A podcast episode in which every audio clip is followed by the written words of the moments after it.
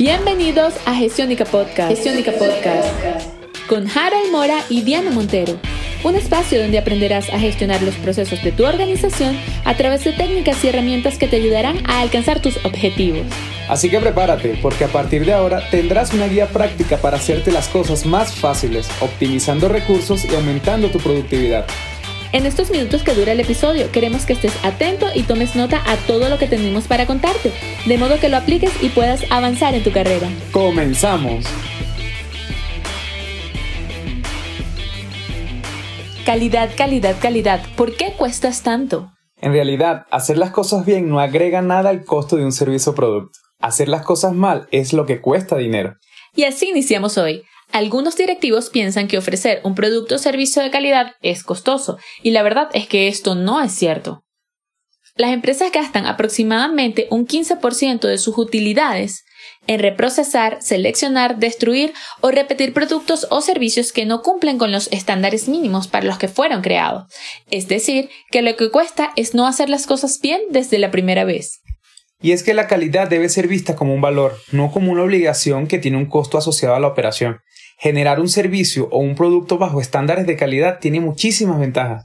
Dentro de estas están el ahorro de pérdidas, posicionamiento en el mercado, fidelización de los clientes, apertura a nuevos mercados y ser lo suficientemente competitivos como para que puedan mantenerse a través del tiempo.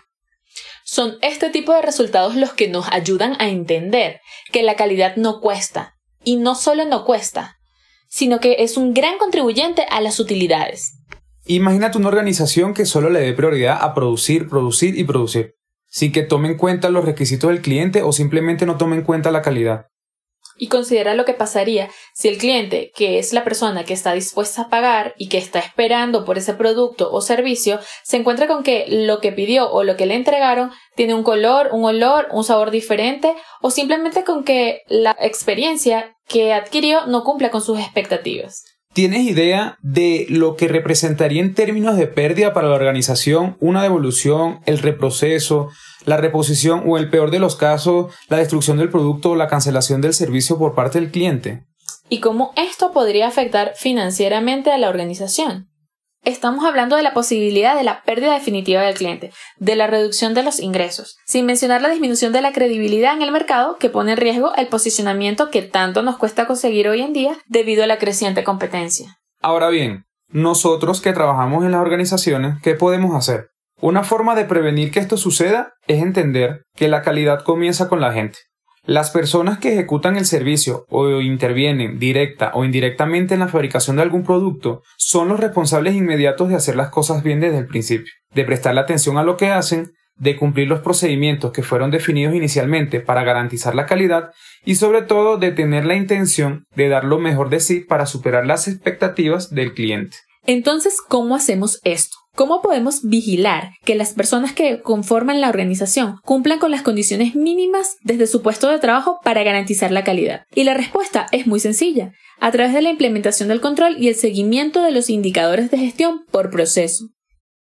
Una vez que se han definido las responsabilidades de la calidad en cada una de las áreas, el siguiente paso lógico es medir su cumplimiento. Para esto, nosotros recomendamos levantar una matriz de seguimiento que incluye los objetivos, la frecuencia de medición, el responsable de levantar la data, el responsable de procesar la información y las metas mínimas que las áreas deben alcanzar para garantizar que están realizando su trabajo dentro de los parámetros esperados. Con esta sencilla herramienta te evitas las especulaciones de dónde están ocurriendo las equivocaciones y dónde están las posibles pérdidas dentro de la organización. De igual forma, esto te ayuda a saber cuáles son las áreas que requieren más apoyo para alcanzar los objetivos y sobre todo podrás disminuir el costo asociado a las pérdidas que mes a mes socavan las utilidades de tu negocio. En definitiva, llevar un negocio sin estándares de calidad por temor a los costos es tan irresponsable como evitar comer saludable solo porque la comida chatarra es más barata.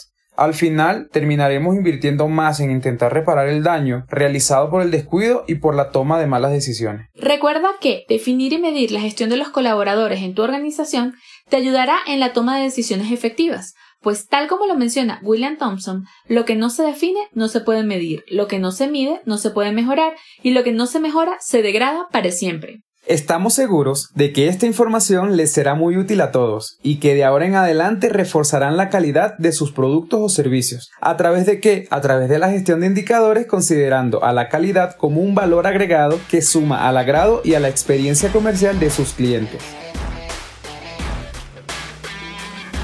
Llegó a su fin y ahora te toca a ti aplicar lo aprendido para convertirte en el cambio que deseas ver en tu organización. No te olvides de suscribirte para recibir el mejor contenido diario de planificación, liderazgo y mejora continua.